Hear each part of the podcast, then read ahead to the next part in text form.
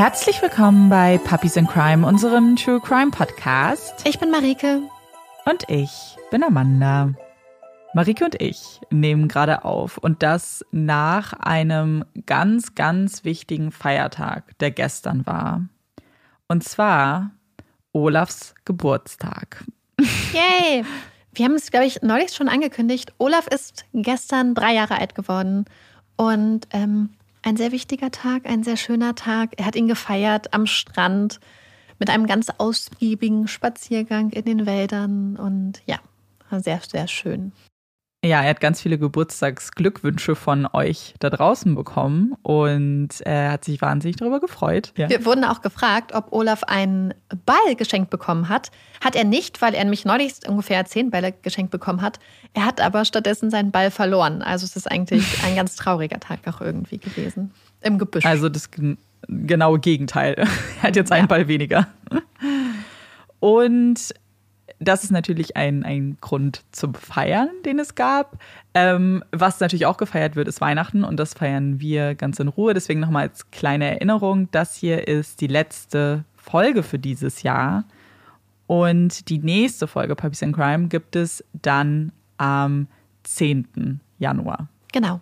Aber damit wir jetzt vielleicht mit dieser letzten Folge direkt losstarten, kann ich mich jetzt zurücklehnen. Marike trägt den Fall vor.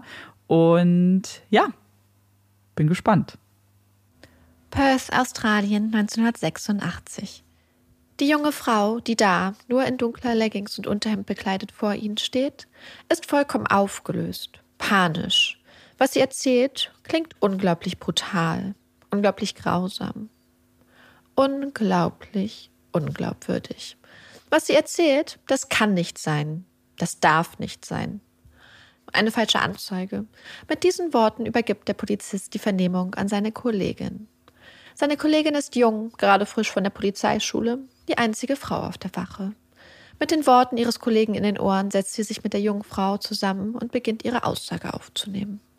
Aufmerksam verfolgt und notiert sie jedes Wort, jeden Satz, der da aus dem Mund der jungen Frau kommt und ein Bild von unvorstellbarem Grauen zeichnet. Ein Bild, das schlüssig und stimmig ist. Ein glaubhaftes Bild, eine wahre Geschichte. Das hier ist kein False Report, denkt die junge Polizistin.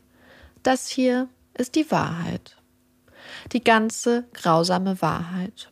Und das bedeutet auch, dass da draußen gerade zwei unglaublich gefährliche Menschen auf freiem Fuß sind.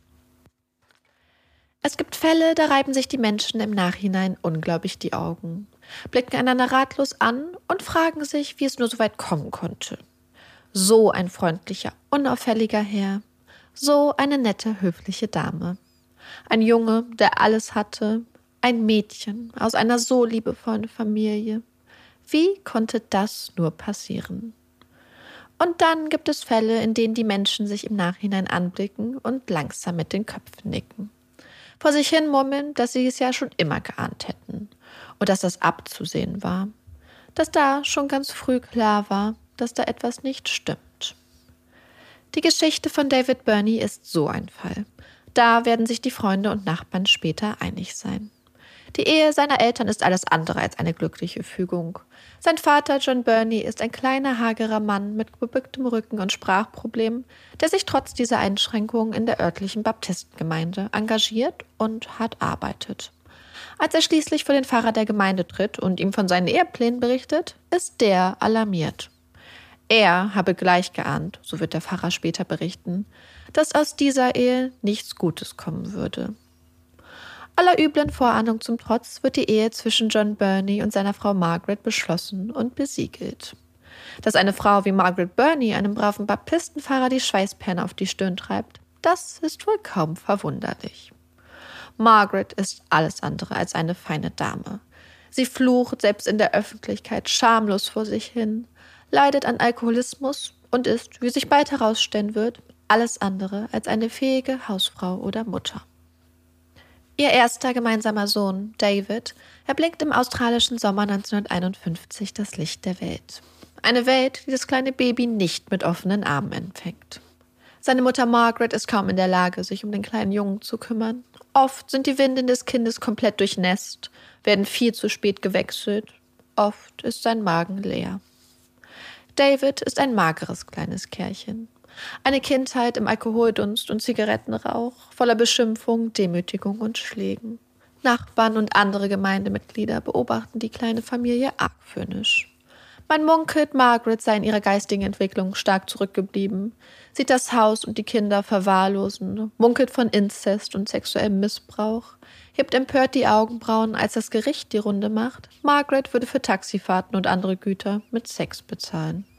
Man ist empört, alarmiert, und doch niemand schreitet ein, um David und seinen kleinen Geschwistern zu helfen oder seiner überforderten oder vielleicht auch gleichgültigen Mutter unter die Arme zu greifen. Als David zwölf Jahre alt ist, zieht die Familie in einen anderen Vorort von Perth. Ein Umzug, der das Leben des Jungen für immer verändert wird. Denn David lernt Catherine kennen. Catherine Harrison kommt im australischen Herbst 1951, wenige Monate nach David, auf die Welt. Als sie gerade einmal zwei Jahre alt ist, soll Catherine eigentlich ein kleines Geschwisterchen bekommen. Doch weder ihre Mutter noch das kleine Baby überleben die Geburt. Und Catherine verliert ihren Lebensmittelpunkt, ihre Vertraute. Ihr Vater Harold will oder kann sich nicht um das kleine Mädchen kümmern und gibt Catherine zu ihren Großeltern, die ihre Enkelin unter ihre unglaublich strenge Fittiche nehmen. Bis sie schließlich, im Alter von zehn Jahren, nach einem harten Sorgerechtsstreit wieder zu ihrem Vater ziehen muss und fortan in einem kleinen Vorort von Perth lebt, wo sie im Alter von zwölf Jahren David Burney kennenlernt. Zwei Kinder, die es im Leben nicht leicht hatten, die wohl mehr Geborgenheit, mehr Sicherheit, Stabilität und ein bisschen mehr Liebe gebraucht hätten und zwischen denen sich bald eine innige Freundschaft entwickelt. Eine Freundschaft, die immer tiefer und intensiver wird, bis David und Catherine schließlich ein Paar werden. Catherines Vater Harold beobachtet die Beziehung der beiden mit Sorge. Es ist eine Beziehung, die viel mehr ist als harmloses Händchenhalten und heimliche Küsse hinter der Turnhalle. Es ist eine Beziehung, die geprägt ist von Sex, von absoluter Hingabe und bedingungsloser Loyalität. Von zwei Charakteren, die sich gegenseitig immer mehr in ihren kriminellen Energien bestärken und anstacheln. Als David 15 ist, beginnt er eine Ausbildung als Jockey in einem Rennstall von Perth. Seine kleine, drahtige Statur erscheint perfekt für den Job. Doch David tritt seinen Kollegen gegenüber arrogant auf, scheint weder wirkliches Interesse noch Geduld für die Pferde zu haben. Er schafft es, in einem Sport, der für seine Tierquälereien verrufen ist, als grausam aufzufallen. Doch seine Kollegen beobachten nicht nur, wie David gefühlslos die Pferde des Stalles malträtiert, sondern auch, wie der junge Mann immer wieder exhibitionistisches Verhalten an den Tag legt. Als David eines Abends nackt und mit einer Strumpfhose über dem Gesicht in das Haus einer älteren Dame, die für die Verpflegung des Rennstallpersonals zuständig ist, einbricht und versucht, die Dame zu gewaltigen, ist das Fass für seine Vorgesetzten voll. David wird gefeuert. Doch der Verlust seines Ausbildungsplatzes ist für David wohl kaum mehr als ein Schlag auf die Finger. Keine Abschreckung, keine Besserung. Gemeinsam mit Catherine dreht er wieder ein Ding nach dem anderen. Harold versucht auf seine Tochter einzureden, sie davon zu überzeugen, dass sie ohne David besser dran ist, dass er nicht gut für sie ist. Doch, wie schon so viele Teenagerinnen vor ihr, ignoriert Catherine die Erziehungsversuche ihres Vaters und klammert sich noch fester an ihren Freund. Nichts scheint das junge Liebespaar aufhalten zu können. Solange sie sich haben, kann ihnen niemand etwas. Nebeneinander sind sie stark und furchtlos. Sie werden immer wieder festgenommen, ermahnt, wieder laufen gelassen oder zu Jugendarrest verurteilt, bis es irgendwann soweit ist. Die beiden drehen ein großes Ding. Und dieses Mal kommen weder Catherine noch David um echte, lange Haftstrafen herum. Es ist das Ende und gleichzeitig ein Aufbruch. Denn durch ihre Zeit im Gefängnis schafft Catherine es, sich von David loszusagen. Scheint, auch durch das Engagement ihres Bewährungshelfers, endlich einzusehen, dass ein Leben ohne David möglich ist. Ja, dass es vielleicht sogar besser ist. Als Catherine aus der Haft entlassen wird, beginnt sie, auf Empfehlung ihres Bewährungshelfers, bei den McLaughlins als Haushälterin zu arbeiten und wird herzlich von der Familie aufgenommen. Bald beginnt Catherine mit einem der Söhne der Familie, einem stattlichen jungen Mann mit vollem blondem Lockenkopf, der zehn Jahre älter ist als sie, auszugehen. Im Mai 1972, an Catherines 21. Geburtstag, heiraten sie. Bald darauf wird ihr erster gemeinsamer Sohn geboren. Der kleine Donny ist Catherines Schatz. ihr Ein und alles. Sie liebt ihn abgöttisch, hat endlich die Chance auf ihre eigene kleine Familie, kann ihren Sohn endlich die Kindheit bieten, die sie nie hatte. Doch dann stirbt Donny, ihr kleiner Sonnenschein, im Alter von einem halben Jahr bei einem tragischen Unfall. Vor den Augen seiner Mutter wird der kleine Junge auf der Einfahrt der Familie von einem zurücksetzenden Wagen erfasst und getötet. Unvorstellbare Trauer, unvorstellbarer Schmerz für die jungen Eltern. Ein Trauma, das tiefe Narben hinterlässt und Catherine wohl für immer verändert. In den kommenden Jahren bekommt Donny noch sechs weitere jüngere Geschwister.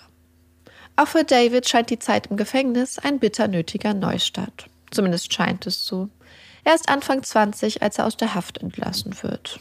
Als sein Bruder ihm eine junge Frau namens Carrie vorstellt, ist David sofort interessiert und führt Carrie ins Kino aus. Und am Ende des Abends macht er ihr einen Heiratsantrag. Ein Monat später steht die Hochzeit an und ein Jahr danach wird ihre gemeinsame Tochter geboren. Trotz oder vielleicht auch wegen seiner eigenen harten Kindheit gibt David sich Mühe. Seine Tochter erlebt ihn als fürsorglich und liebevoll. David ist, in ihren Augen, ein prima Papa. Doch irgendwann bemerkt seine Frau Carrie mit Sorge, dass David anfängt, sich zu verändern. Er hatte sich auf der Arbeit eine schlimme Kopfverletzung zugezogen und irgendwie hat Carrie den Eindruck, dass da unter der verheilten Wunde etwas anfängt zu brodeln. David wird ungeduldig, unzufrieden, beginnt Carrie zurechtzuweisen, zu kritisieren, ändert sich langsam, aber sicher. Und dann sind da noch die Frauen. Gelangweilter Ehemann sucht Spaß. Als Carrie diese Anzeige in der Zeitung entdeckt und merkt, dass der gelangweilte Ehemann auf der Suche nach Spaß ihr David, der Vater ihrer Tochter ist, kann sie es kaum glauben. Bald kommt der Spaß, den David sucht, in Form immer anderer Frauen. David hat eine Affäre nach der anderen. Als er eines Tages mit seiner neuen, 16 Jahre alten Freundin vor der Tür steht und mit dem Mädchen zusammen in das Kinderzimmer seiner kleinen Tochter zieht, die er zuvor zu Carrie ins Elternschlafzimmer ausquartiert hat, platzt Carries Geduldsfaden. Es reicht. Sie kann nicht mehr. Carrie verlässt David. Doch auch seine neue 16-jährige Freundin kann David nicht zufriedenstellen. Er sehnt sich nach seiner Jugendliebe, nach intensiven Gefühlen und Adrenalinkicks. Als er erfährt, dass Catherine wegen einer Hysterektomie im Krankenhaus liegt, eilt er zu ihr, sitzt an ihrem Bett und erhält ihre Hand, fühlt die zehn Jahre lang verdrängte Leidenschaft und Vertrautheit. Wenige Wochen später verlässt Catherine ihren Mann und ihre sechs Kinder. Ihr jüngster Sohn ist zu diesem Zeitpunkt gerade einmal sechs Jahre alt. Sie sind wieder vereint. Catherine und David, Zusammen ziehen die beiden in einen kleinen, unscheinbaren weißen Holzbungalow in der Morehouse Street 3 in Perth. Ein nettes, unauffälliges Paar Mitte 30. Und obwohl Catherine immer noch mit ihrem Mann Donald verheiratet ist, lässt sie ihren Nachnamen amtlich zu Bernie ändern. Sie führt jetzt mit David zusammen eine de facto Ehe. Mr. und Mrs. Bernie. Endlich. Nach mehr als einem Jahrzehnt geht ein kleiner Traum in Erfüllung. Doch so unauffällig und unscheinbar das freundliche Paar mit den beiden Hunden aus der Nummer 3 auch wirken mag, die Flammen brennen wieder lichterloh und hinter den weißen Holzwänden des Bungalows werden nun die grausamsten Fantasien gesponnen. David, der an Sex- und Pornografiesucht leidet, will jeden Tag bis zu sechsmal Sex haben. Manchmal injiziert er sich sogar Betäubungsmittel direkt in den Penis, damit er länger durchhält. Sein sexueller Drang ist kaum stillbar. Und wenn da keine Frau ist, die ihn befriedigt, dann, so wird sein kleiner Bruder Jamie später berichten, schreckt David auch nicht davor zurück, sich an Jamie ranzumachen. Schlägt ihm vor, miteinander zu schlafen. Als er ablehnt, ist die Sache für David damit jedoch längst nicht erledigt und er vergewaltigt seinen jüngeren Bruder kurzerhand. Als Jamie einige Zeit später 21 Jahre alt wird, machen David und Catherine dem jungen Mann ein ganz besonderes Geschenk. Sex mit Catherine. Statt von Davids ständiger, alles dominierender Lust abgeschreckt zu sein, unterstützt Catherine ihn. Sie treibt ihn an. Gemeinsam schwelgen sie in ihren Fantasien, malen sich Szenarien aus, träumen von großen und kleinen Grausamkeiten und machen irgendwann den ersten Schritt. Statt nur in Gedanken zu schweifen, beginnen sie zu planen, recherchieren. Wie gewinnt man Vertrauen? Wo findet man Frauen? Wie tötet man einen Menschen? Wie lässt man ein Auto verschwinden? Wie beschleunigt man den Verwesungsprozess? Und schließlich, wann fangen wir an? Es ist Anfang Oktober 1986, Frühling in Australien, und die junge Psychologiestudentin Mary Nielsen hat sich vorgenommen, die Reifen an ihrem Wagen austauschen zu lassen. Sie macht sich auf den Weg zu dem Ersatzteilelager, bei dem auch ihr Vater Stammkunde ist, und erkundigt sich nach einem Satz neuer Reifen. Der schmale Mann, den sie noch von früheren Besuchen kennt, mustert sie und macht ihr einen Vorschlag. Er hätte dann noch ein Set Reifen zu Hause. Die könnte er ihr für einen Sonderpreis verkaufen. Wie wär's? Reifen zum Sonderpreis. Welche Frau würde da schon Nein sagen? Mary freut sich über das Angebot und klopft kurze Zeit später an die Tür der Morehouse Street Nummer 3. Die Tür geht auf. Doch statt der versprochenen Reifen erwartet Mary die glänzende Klinge eines riesigen Messers. Ohne Vorwarnung springt David Burney die junge Frau an, überwältigt sie, zieht sie nackt aus und fesselt sie ans Bett, ehe er sie vergewaltigt, während Catherine neben dem Bett sitzt und sich Notizen macht. Danach macht David Burney sich auf den Weg, fährt mit Marys Wagen einmal quer durch die ganze Stadt, um ihn schließlich auf einem Parkplatz direkt vor der Polizeihauptwache abzustellen. Es ist ein kluges Versteck. Der Wagen wird erst viele Tage später gefunden werden. Später fahren David und Catherine mit der vollkommen verängstigten Mary auf der Rückbank in den Glen Eagle Park. Wieder wird Mary vergewaltigt. Sie fleht um Gnade. Vergeblich. Die Herzen bleiben kalt und verschlossen. Ohne Erbarmen stranguliert David Burney Mary Nielsen und verscharrt ihre Leiche im Lichte von Catherines Taschenlampe im sandigen Waldboden.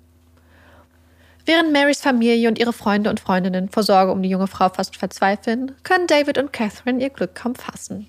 Es ist die reine Ekstase. Ihr Plan hat geklappt. Sie haben es einfach gemacht und niemand hat einen blassen Schimmer. Ihr Appetit ist geweckt. Stunden und Tage lang fahren sie gemeinsam im Auto über die Straßen und Highways der Stadt, halten Ausschau, bis sie am 20. Oktober ein junges Mädchen mit ausgestrecktem Arm am Straßenrand entdecken. Das Mädchen heißt Susanna Candy, genannt Sue, und hat gerade Feierabend. Normalerweise holt ihr Papa, ein angesehener Arzt in Perth, sie nach ihren Schichten ab. Aber heute hat er es nicht geschafft. Kein Problem für Susanna. Sie kommt gut alleine zurecht. Und so schlendert das junge Mädchen an der Straße entlang und hält Ausschau nach einer Mitfahrgelegenheit. Als das Auto mit dem netten Pärchen neben ihr anhält und sie mit freundlichem Lächeln gefragt wird, ob sie sie ein Stück mitnehmen sollen, steigt Susanna freudig ein. Sie ahnt noch nicht, dass ihr Weg nicht nach Hause führt, sondern in die Morehouse Street. In dem kleinen, unscheinbaren Holzbungalow angekommen, zwingen David und Catherine Susanna, Briefe an ihre Eltern zu schreiben, ihnen mitzuteilen, dass sie zu Freunden nach Queensland gefahren sei, dass alles in Ordnung wäre und sie sich keine Sorgen machen müssten. Man kann sich Susannas Verzweiflung kaum vorstellen. Ihren Eltern Lügen zu schreiben, zu schreiben, dass alles okay sei, wenn sie doch am liebsten laut um Hilfe schreien würde, wenn sie doch eigentlich gerettet werden müsste, sich nichts sehnlicher wünscht, als nach Hause zu dürfen. Wie Mary zwei Wochen zuvor erlebt Susanna in den nächsten Stunden das absolute Grauen. Als sie mit ihren grausamen Spielchen fertig sind, fordert David Catherine auf, das Mädchen, das vom Alter her auch Catherines Tochter sein könnte, zu ermorden. Der ultimative Liebesbeweis. Ein Beweis, den Catherine ohne einen Hauch von Skrupel erbringt. Sie fühlt nichts. Die Briefe, die Susanna verfassen musste, werden in den nächsten Wochen aus verschiedenen Städten an ihre Eltern verschickt werden.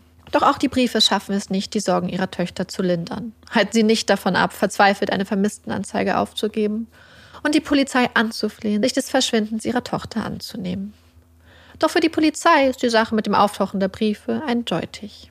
Susanna ist ausgerissen, traurig, aber wahr. Sie wird schon noch nach Hause kommen. Zehn Tage nach Susannas Verschwinden nimmt wieder eine junge Frau auf der Rückbank der Bernies Platz. Lillian Patterson ist 31 Jahre alt und heute war echt nicht ihr Tag. Mitten auf dem Highway war ihr das Benzin ausgegangen. So ein Scheiß. Als das freundliche Pärchen mit dem Auto neben ihr hält und anbietet, sie bis zur nächsten Autowerkstatt mitzunehmen, lässt sich die junge Frau mit den strahlenden blauen Augen erleichtert auf die Rückbank des Wagens sinken. Auch Nolene wird in die Morehouse Street gebracht. Auch Nolene muss Briefe an ihre Liebsten schreiben und bei einer Freundin anrufen und behaupten, dass sie für ein paar Tage zu Freunden fahren würde. Auch Nolene durchlebt die Hölle. Doch, anders als Marion Susanna vor ihr, überlebt Nolene den ersten Tag, den zweiten Tag, Immer wieder schiebt David ihre Ermordung auf, scheint sich irgendwie nicht von der jungen Frau trennen zu können. Catherine wird skeptisch. Will David nur länger seinen Spaß haben oder bringt er es etwas nicht übers Herz, Nolene zu töten? Hat er Gefühle für sie entwickelt? Der Gedanke daran macht Catherine rasend vor Eifersucht. Sie gehören zusammen. Sie und David. Sie sind seelenverwandt. Niemand, niemand wird je zwischen sie kommen. Und erst recht nicht diese Nolene. Am dritten Tag stellt sie David vor die Wahl. Die oder ich. Sie meint es ernst. Die Drohung wirkt. David zwingt Nolene, eine Überdosis Schlafmittel zu schlucken und stranguliert sie anschließend. Als er und Catherine ihre Leiche im Wald vergraben, wirft Catherine ihrer vermeintlichen Rivalin triumphierend Erde ins Gesicht. Sie ist stolz und schadenfroh. Sie hat sich durchgesetzt. Sie hat gewonnen. Ob sie erkennt, dass dieser Kampf um David rein imaginär war, dass es für Nolene kein Kampf um Liebe oder Zuneigung war, sondern ein Kampf ums nackte Überleben? Drei Wochen, drei verschwundene junge Frauen. Drei Familien, die einfach nicht glauben wollen, dass ihre Töchter, ihre Schwestern einfach so abgehauen sind, die nachts wach liegen und von Angst und Sorgen zerfressen werden, die sehnsüchtig darauf warten, dass ihre Liebsten nach Hause kommen. Am 5. November, gut einen Monat nachdem Mary ahnungslos und auf der Suche nach einem neuen Reifenset an der Tür der Bernies klopfte, steht die 21-jährige Nicole Brown an der Bushaltestelle vor einem Pub und wartet, als plötzlich ein Wagen neben ihr hält und sie in zwei freundliche Gesichter blickt eine Mitfahrgelegenheit. Perfekt. Vertrauensvoll steigt Nicole in den Wagen. Doch auch für Nicole geht die Fahrt in die Morehouse Street. Nicole ereilt das gleiche Schicksal wie Mary, Susanna und Nolene vor ihr. Sie wird gefesselt, vergewaltigt, gefoltert, wird gezwungen, eine Freundin anzurufen und ihr zu erzählen, dass alles in Ordnung sei, dass sie sich keine Sorgen machen sollen. Am Ende fahren David und Catherine mit ihr in den Wald. Auch Denise hat keine Chance. Als Denise nicht nach Hause zurückkehrt, sind ihre Mutter, ihr Freund und ihre Mitbewohnerin alarmiert. Das stimmt doch was nicht. Denise würde nie so lange wegbleiben, ohne sich noch einmal zu melden. Das passt nicht zu ihr. Sie gehen zur Polizei und haben Glück. Denn der Detective, der sich ihres Falles annimmt, teilt ihre Einschätzung. Und insbesondere der Telefonanruf geht ihm nicht mehr aus dem Kopf. Da waren doch noch mehr vermissten Fälle. Fälle, in denen junge Frauen Anrufe tätigten, Briefe schrieben und dann spurlos verschwinden. Er wendet sich an seinen Vorgesetzten. Was, wenn die Fälle miteinander zu tun haben? Wenn da ein und dieselbe Person dahinter steckt? Sie brauchen dringend eine Ermittlungsgruppe. Vielleicht ist Denise, vielleicht sind auch die anderen Jungfrauen noch am Leben. Er ahnt nicht, dass noch in dieser Nacht das Meteorium einer weiteren Jungfrau beginnt. Es ist der 9. November 1986. Kate Moyer ist 17 Jahre alt und auf dem Weg nach Hause. Es war ein lustiger Abend gewesen. Gute Musik im Claremont Hotel, viele Drinks, viel Lachen mit ihren Freundinnen und Freunden. Kate arbeitet, seit sie vor einigen Monaten die Schule geschmissen hat, 60 Stunden die Woche als Verkäuferin einer Boutique und als Model. Da kann man sich am Wochenende schon mal was gönnen. Jetzt sitzt Kate im Auto ihrer Freunde. Sicher, dass wir dich nicht ganz nach Hause bringen sollen? Ja, nee, passt schon. Lass mich hier einfach an der Ecke raus. Okay? Sicher? Sicher. Kate verabschiedet sich, springt aus dem Wagen und macht sich zu Fuß auf den Weg nach Hause zu ihren Eltern. Dann hört sie einen Wagen langsam um die Ecke biegen und überlegt. Soll sie? Irgendwie hat sie doch keinen Bock, den ganzen Weg noch zu laufen. Kate streckt den Daumen nach oben. Sie hat Glück. Das gut gepflegte Auto hält an und Kate blickt in zwei freundliche Gesichter. Ein schmaler Mann und eine Frau mit dunklen Locken und hellen blauen Augen. Beide Mitte 30. Ob sie sie noch ein Stück mitnehmen könnten? Kate nennt ihnen die Adresse. Klar, kein Problem. Steig ein. Zufrieden lässt Kate sich auf die Rückbank des Wagens sinken. Kurze Zeit später hält der Wagen vor Kates Zuhause. Sie ist angekommen. Jetzt muss sie noch ganz leise ins Haus schleichen und kann sich dann bald ins Bett fallen lassen. Danke fürs Mitnehmen. Doch als Kate die Tür des Wagens öffnen und aussteigen möchte, greift ihre Hand ins Leere. Sie ist irritiert. Da ist kein Türgriff. Ja, kein Ding. Sie solle einfach die Fensterkurbel benutzen, um die Tür aufzudrücken. Doch da ist auch keine Fensterkurbel. Was soll das? Noch bevor Kate weiter versuchen kann, die Tür zu öffnen, wird sie im Nacken gepackt. Der Mann hält sie fest, drückt ihren Kopf zwischen die Vordersitze. Kate sieht, wie er ein riesiges Messer aus seinen Lederstiefeln nimmt und ihr an die Kehle hält. Sie darf jetzt keinen Fehler machen. Ganz ruhig. Dann geht die Fahrt los. Nach gut einem halben Kilometer hält der Wagen an einer einsamen Stelle. Die Frau mit den dunklen Locken steigt aus, geht ums Auto. Kate hört, wie sie den Kofferraum öffnet, ihn wieder schließt und sich wieder auf den Beifahrersitz setzt. Sie nimmt Kates Hände nach vorn, fesselt sie mit Kabelbindern und befiehlt der völlig verängstigten jungen Frau, sich auf die Rückbank zu legen. Dann werfen sie eine Decke über Kate. Alles ist dunkel. Die Fahrt geht weiter. Tausende Gedanken rasen durch Kates Kopf. Sie hat Angst, Panik, kann nicht glauben, was da gerade passiert. Sie gibt sich selbst die Schuld, fragt sich, wie sie nur so dumm sein konnte, wieso sie eingestiegen ist, warum. Zu den wilden Gedanken und Gefühlen gesellt sich eine Vorahnung. Sie wird das hier nicht überleben. Sie wird sterben. Kann ich was fragen? ertönt Kates gedämpfte Stimme unter der Decke. Was? Werdet ihr mich vergewaltigen oder töten? Wir werden dich nur vergewaltigen, wenn du brav bist, kommt die verstörende Antwort von vorne. Irgendwann hält der Wagen wieder an und Kate wird, in Schutze der Dunkelheit, zu einem kleinen Haus geführt. Das Haus wird von zwei großen Hunden bewacht. Sie wirken aggressiv. Kate hat Angst. Im Haus angekommen werden die engen Kabelbinder, die sich in Kates Handgelenke geschnitten haben, gelöst und sie muss sich vor dem Paar bis auf die Unterwäsche ausziehen. Jedes einzelne Kleidungsstück, jedes Schmuckstück wirkt sorgsam in Plastiktüten verpackt und mit Kates Namen versehen. Dann muss Kate, unter der strengen Aufsicht der Frau, duschen. Danach wird sie ins Wohnzimmer geführt und ausgefragt. Das Paar will wissen, wie sie heißt, wo sie wohnt, wann sie Geburtstag hat. Hast du einen Freund? Nimmst du die Pille? Im Hintergrund läuft eine Platte der britischen Rockband Dire Straits. Als das Verhör zu Ende ist, wird eine Rambo VHS in den Videospieler geschoben. Irgendwann wird es Kate zu viel. Zu laut, zu viele Schüsse, zu viel Action. Können wir den Film wechseln? fragt sie vorsichtig. Zu ihrer Überraschung kommt die Frau mit den dunklen Locken ihrer Bitte nach und wirft einen anderen Film ein. Es sind seltsame Stunden. Zu dritt im Wohnzimmer.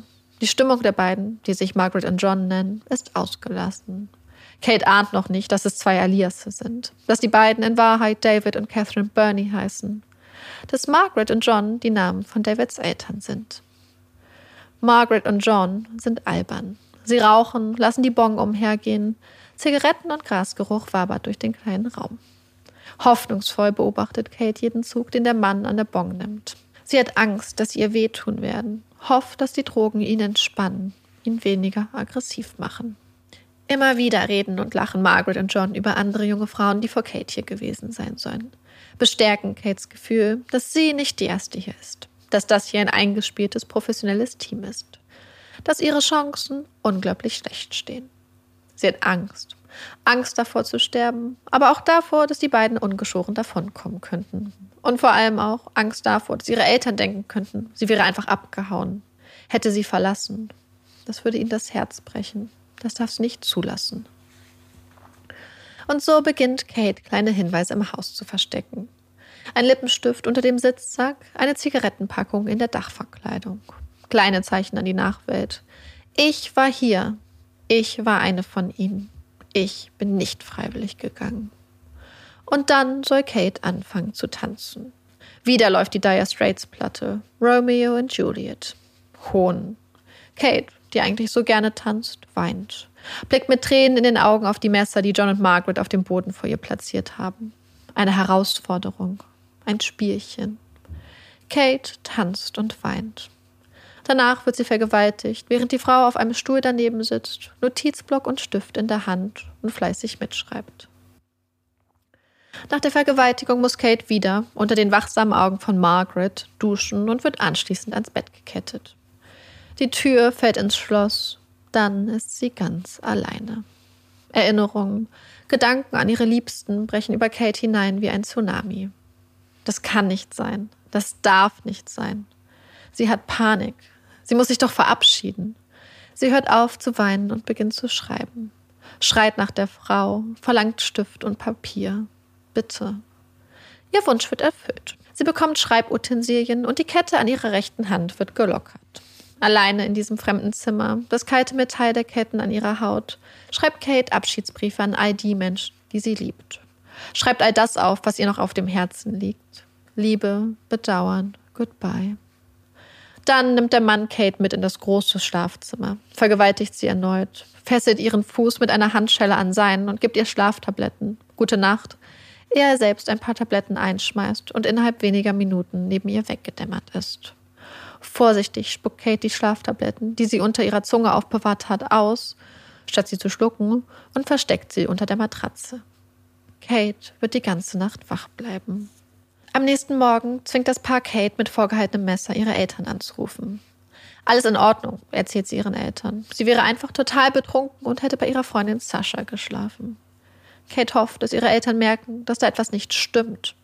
Dass sie sauer sind, dass sie so viel getrunken hat und einfach weggeblieben ist. Dass sie bei Sascha anrufen. Doch ihre Eltern ahnen nichts von der Todesangst ihrer Tochter, rufen nicht bei ihrer Freundin an, drehen sich nach dem Telefonat einfach um und schlafen weiter. Nach dem Anruf beginnt Kate ihre Überlebenschancen neu zu kalkulieren. Gestern hatte sie noch eine 200-prozentige Todeswahrscheinlichkeit ausgerechnet. Doch jetzt hat sich das Blatt zumindest ein bisschen gewendet. Sie hat Hoffnung, denn jetzt sind sie und die Frau ganz alleine zu Hause. Der Mann, John, ist einfach zur Arbeit gefahren. Business as usual. Jetzt sind da nur noch sie und Margaret. 50-50 lautet die neue Rechnung. Als die Frau einen Blick auf die Tageszeitung wirft und ein Foto der vermissten Denise Brown entdeckt, beginnt sie zu lachen. Kate versteht nicht, was an dem Artikel so lustig sein soll. Ach, sagt die Frau, man würde denken, dass so ein Big Girl schon auf sich selbst aufpassen könnte. Kate blickt auf das Foto. Es zeigt nur Denises lächelndes Gesicht. Die Frau kann nicht wissen, ob Denise ein Big Girl sei. Es sei denn, Denise war hier. Fuck. Sie gucken ein Video, nach Rambo ist nun Rocky dran, hören Musik, unterhalten sich über dies und das und sitzen sogar für ein paar Minuten in der warmen Frühlingsluft auf der Treppe zum Garten. Kaum sind die beiden wieder im Haus, klopft es an der Tür. Hektisch schickt die Frau Kate in ein Zimmer, läuft schnell durch den Flur, um dem Mann an der Tür ein Tütchen zu verkaufen. Und vergisst eine wichtige Sache. Die Ketten. Kate ist nicht angekettet. Das ist es. Das ist ihre eine Chance. Ihr kleines, kurzes Tor zur Freiheit. Sie muss es nutzen. Kate nimmt all ihren Mut zusammen, rüttet am Fenster und bricht es auf, schert sich nicht mehr darum, dass das Geräusch sie verraten könnte. So schnell sie kann, stürzt sie sich aus dem Haus, landet mit dem Kopf auf dem Beton, rappelt sich auf, rennt los, klopft an Türen. Doch niemand öffnet ihr. Sie klettert über einen Zaun, wird von einem Wachhund angesprungen. Sie tritt das Tier zur Seite, rennt weiter. Ihre nackten Füße auf dem rauen Asphalt, Tränen in den Augen, ein ungläubiges Lachen auf den Lippen. Kate rennt um ihr Leben, bis sie vor einem kleinen Staubsaugergeschäft einen Mann im Anzug entdeckt. Ich wurde vergewaltigt, berichtet sie dem Mann, sagt, dass er die Polizei rufen muss. Schnell! Panisch blickt Kate über ihre Schulter. Sie beschwört den Mann. Wenn da eine Frau kommt und behauptet, dass ich ihre Tochter sei, dass wir uns gestritten haben, glauben Sie ihr nicht. Ich wurde vergewaltigt. Das ist nicht meine Mutter. Kurze Zeit später fährt die Polizei vor. Sie hat es geschafft. Kate wird in die kleine, vier Kilometer entfernte Palmyra Police Station gebracht. Doch die Polizisten finden die Geschichte, die die junge Frau da so erzählt, bizarr. Sie haben keine Zeit für solche Fantasiegeschichten und übergeben den Fall ihrer jungen Kollegin Laura Hancock mit den Worten Stitch her up for false report. Die Worte klingen in ihren Ohren. Laura ist erst 22 und heute eigentlich nur durch Zufall da. Sie hat ihre Polizeiausbildung erst vor ein paar Monaten abgeschlossen und ist nur hier, um wegen Personalmangel auszuhelfen. Als die junge, nur in schwarzer Leggings und schwarzem Unterhemd bekleidete Kate durch die Tür kommt, wird Laura nervös. Das ist ihre allererste Vernehmung. Was für ein Einstieg. Und was für ein Glück für Kate. Aufmerksam und empathisch hält Laura Kate zu und anders als ihre erfahrenen Kollegen ist Laura sich sicher. Die Geschichte ist zwar unglaublich, aber wahr. Das hier ist keine Spinnerin, die nur ein bisschen Aufmerksamkeit und Mitleid will, sondern die unglaublich mutige Überlebende eines unvorstellbaren Verbrechens. Eine junge Frau, die mit beeindruckender Präzision und Klarheit von dem wohl schlimmsten Erlebnis ihres Lebens berichtet, die alles aufmerksam beobachtet hat und es nun mit Laura teilt. Wie können ihre Kollegen nur so irren? Immer wieder verlässt Laura den Vernehmungsraum und redet auf ihre erfahrenen Kollegen ein. Besteht darauf, dass Kate die Wahrheit erzählt, dass sie los müssen, dass da zwei unglaublich gefährliche Menschen unterwegs sind. Als Kate berichtet, dass sie auf einer Tablettendose des Mannes den Namen Dee Bernie gesehen hat, gibt Laura diesen Namen an ihre Kollegen weiter. Sie können ihn ja mal überprüfen. Und als die Kollegen merken, wen Kate da beschuldigt und was für ein langes Vorstrafenregister der Mann hat, fangen sie langsam an, das Ganze mit anderen Augen zu betrachten und geben Laura Hancocks Strängen schließlich nach. Zur gleichen Zeit erfährt der mit Denise Browns Verschwinden betraute Detective von Kate und ihrer Geschichte. Und anders als seine Kollegen vor ihm, ahnt er sofort, dass das ihre Zeugin ist und sie sofort handeln müssen. Als die Polizei vor Ort ankommt, ist der kleine weiße Holzbungalow leer. Sie laufen um das kleine Häuschen, hören von drinnen das aufgebrachte Bellen der Hunde und entscheiden sich, sich auf die Lauer zu legen. Überall um das Haus herum positionieren sich Polizisten, warten auf die Bernies. Die Zeit vergeht und nichts passiert, bis schließlich eine schmale, schwarzhaarige Frau vor dem Haus auftaucht. Es ist Catherine. Sofort sind die Polizisten bereit, nehmen sie fest und betreten das Haus. Obwohl die Temperaturen sommerlich sind, bemerken die Polizisten, dass der Kamin noch warm ist, dass hier gerade eben noch ein Feuer gebrannt haben muss. Sie zählen eins und eins zusammen. Hier wurden Beweise vernichtet. Catherine hat die Stunden des Zögerns ihrer Polizeikollegen sinnvoll genutzt. Aufmerksam gehen die Detectives durch das Haus und sehen nach und nach die kleinen Details, von denen Kate erzählt hat. Da ist die Rocky VHS im Videospieler, da ist die Dire Straits Platte, da sind die glänzenden Metallketten und nummerierten Vorhängeschlösser am Bett. Da sind die ausgespuckten und unter der Matratze versteckten Schlaftabletten. Da ist Kates Lippenstift unter dem Sitzsack. Da ist die Zigarettenpackung. Hier ein kleines Stückchen Papier mit ihrer Telefonnummer. Da ist das zerbrochene Fenster.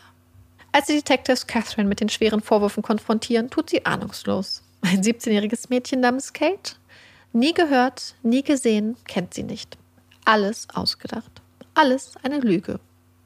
David, der inzwischen auch festgenommen ist, hingegen gibt zu, Kate zu kennen.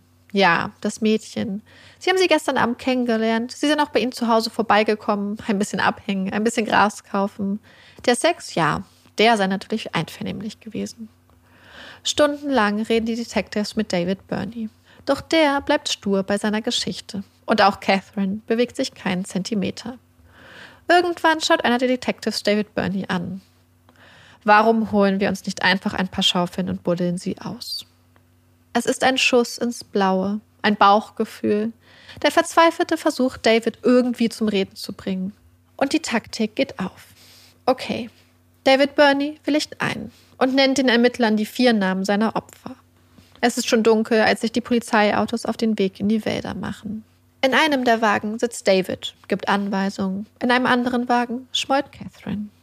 Nach und nach führt David Burney die Ermittler zu vier verschiedenen Stellen in den Wäldern um Perth. Vier Gräber. Sie waren nicht abgehauen, nicht einfach bei Freunden gewesen. Die Gefühle und Sorgen ihrer Freunde und Familien waren richtig gewesen.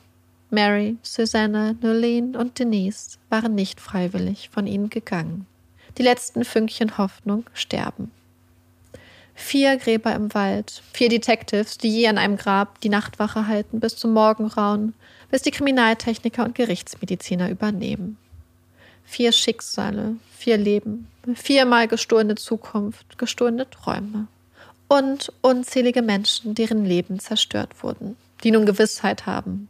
Die Gewissheit, dass ihre Töchter, ihre Freundinnen, ihre Schwestern nie mehr nach Hause kommen werden. Dass die letzten Stunden in ihrem Leben voller Angst und Schmerz waren. Und von denen manche wohl bis an ihr Lebensende die Worte in ihrem Kopf herumrollen lassen werden. Hätte ich sie doch abgeholt. Hätte ich sie doch nach Hause gebracht. Hätte ich doch nachgefragt. Hätten wir den Anhörigen doch geglaubt. Was hätten wir verhindern können?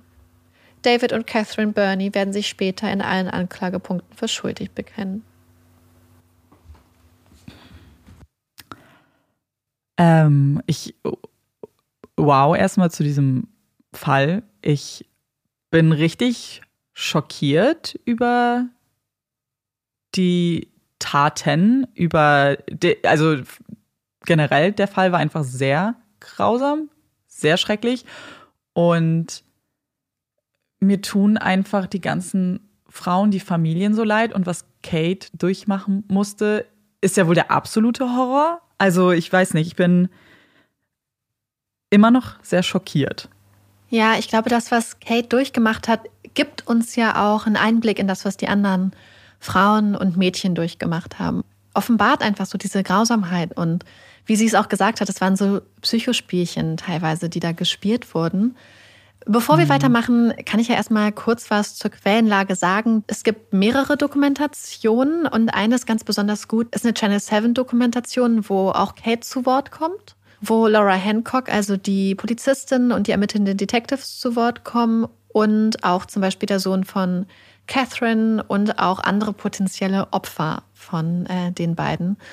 Und das mhm. ähm, war eigentlich einfach eine super Ergänzung, einfach auch nochmal, um genau mitzukriegen, was damals passiert ist, weil sich die Details teilweise sehr stark unterscheiden, je nachdem, welche Quelle und welche Dokumentation man anguckt. Ein Buch gab es nämlich leider nicht.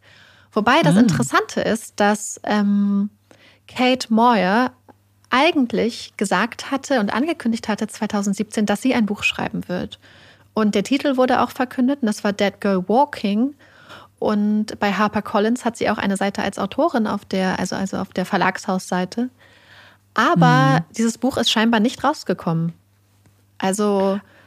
Aber jetzt, also vielleicht kennst du dich da ja ein bisschen besser aus, aber wenn sowas schon veröffentlicht wird, heißt es, dass es das Buch dann schon geben muss? Oder kann man auch einen Titel und so? Also es war eine, sogar eine Seitenanzahl bei Google Books okay. angegeben, deswegen war ich sehr verwundert. Ähm, aber ja. scheinbar muss irgendwas, also ich habe es jetzt nirgendwo gefunden. Ähm, scheinbar, vielleicht ist die Veröffentlichung zurückgezogen worden, vielleicht ist es doch nichts geworden. Also man weiß ja. es nicht und deswegen ist halt tatsächlich dieses Interview mit ihr, glaube ich, dann auch noch die beste Quelle gewesen. Aber das fand ja. ich natürlich sehr schade, weil. Ähm, Ganz kurz dazu noch, weil ich meine, es kann natürlich total viele Gründe geben, aber vielleicht ist auch einfach einer davon, weil natürlich, wenn so ein Buch rauskommt, kriegst du ja super viel Aufmerksamkeit dann in dem Moment. Und vielleicht war sie einfach dann mental oder so nicht in der Verfassung dafür. Ja. Ja, das kann auch also, sein. Also, weil das ist ja so traumatisch und das mhm. niederzuschreiben muss ja schon unglaublich schwer sein. Mhm. Und dann aber noch das, dann dieser Druck wahrscheinlich, den man sich selber macht, dass Leute es auf einmal ja. lesen. Ja. Aber kann, also ist natürlich reine Spekulation. Ja, ähm, was ich ganz interessant fand, was ich auch noch sagen wollte, weil ursprünglich hatte ich den Fall mal Amanda ans Herz gelegt, denn mhm. es gibt auch eine Verfilmung des Falles. Und der heißt Hounds of Love. Das ist ein australischer, ein westaustralischer Film. Und dieser Film ist, also ich habe ihn vor ein paar Jahren tatsächlich mal geguckt und wenn man den Fall kennt, ist es sehr, sehr, sehr, sehr ähnlich wie das, was ähm, passiert ist. Kate Moyer hat den Film auch kritisiert und hat gesagt, dass sie das nicht so gut findet. Aber die ähm, beziehungsweise Regisseure beziehungsweise Produzenten haben gesagt, dass sie dass es keine eins zu eins True Crime Erzählung des Falls sein soll, sondern dass sie sich ungefähr zehn verschiedene Fälle angeguckt haben, wo Ehepaare ähm, quasi zu Serienmördern waren und als Team agiert haben und dass das diese gebündete Inspiration für den Fall war mhm. und dass sie auch glauben, dass es außerhalb von Westaustralien auch diese Assoziation zum Fall Bernie nicht geben wird, wo ich glaube, dass es ähm, bestimmt viele Leute gibt. Wobei, also ich würde behaupten, dass der Fall sehr bekannt ist in der True Crime Community, aber vielleicht außerhalb der Community kann es bestimmt sein, dass Leute den Fall nicht kennen mhm. und diese Assoziation nicht haben. Aber wenn ich mich richtig an den Fall erinnere, ist er sehr, sehr, sehr nah an Kates Geschichte. Ähm, deswegen kann ich dann auch verstehen, dass sie sagt, hey, das ist ja quasi meine Geschichte gewesen. Mit, mit ja. künstlerischen Freiheiten natürlich noch. Ja, wie es halt bei Filmen auch üblich ist. Ne? Also, wenn sie selbst in der Beschreibung, wenn man sagt, inspiriert von wahren Begebenheiten oder basiert auf wahren Begebenheiten, wissen wir ja, dass da trotzdem noch sehr viel, wie du sagst, künstlerische Freiheit herrscht. Ja. Und es ist ja immer noch dann ein, ein Spielfilm und keine Doku zum Beispiel.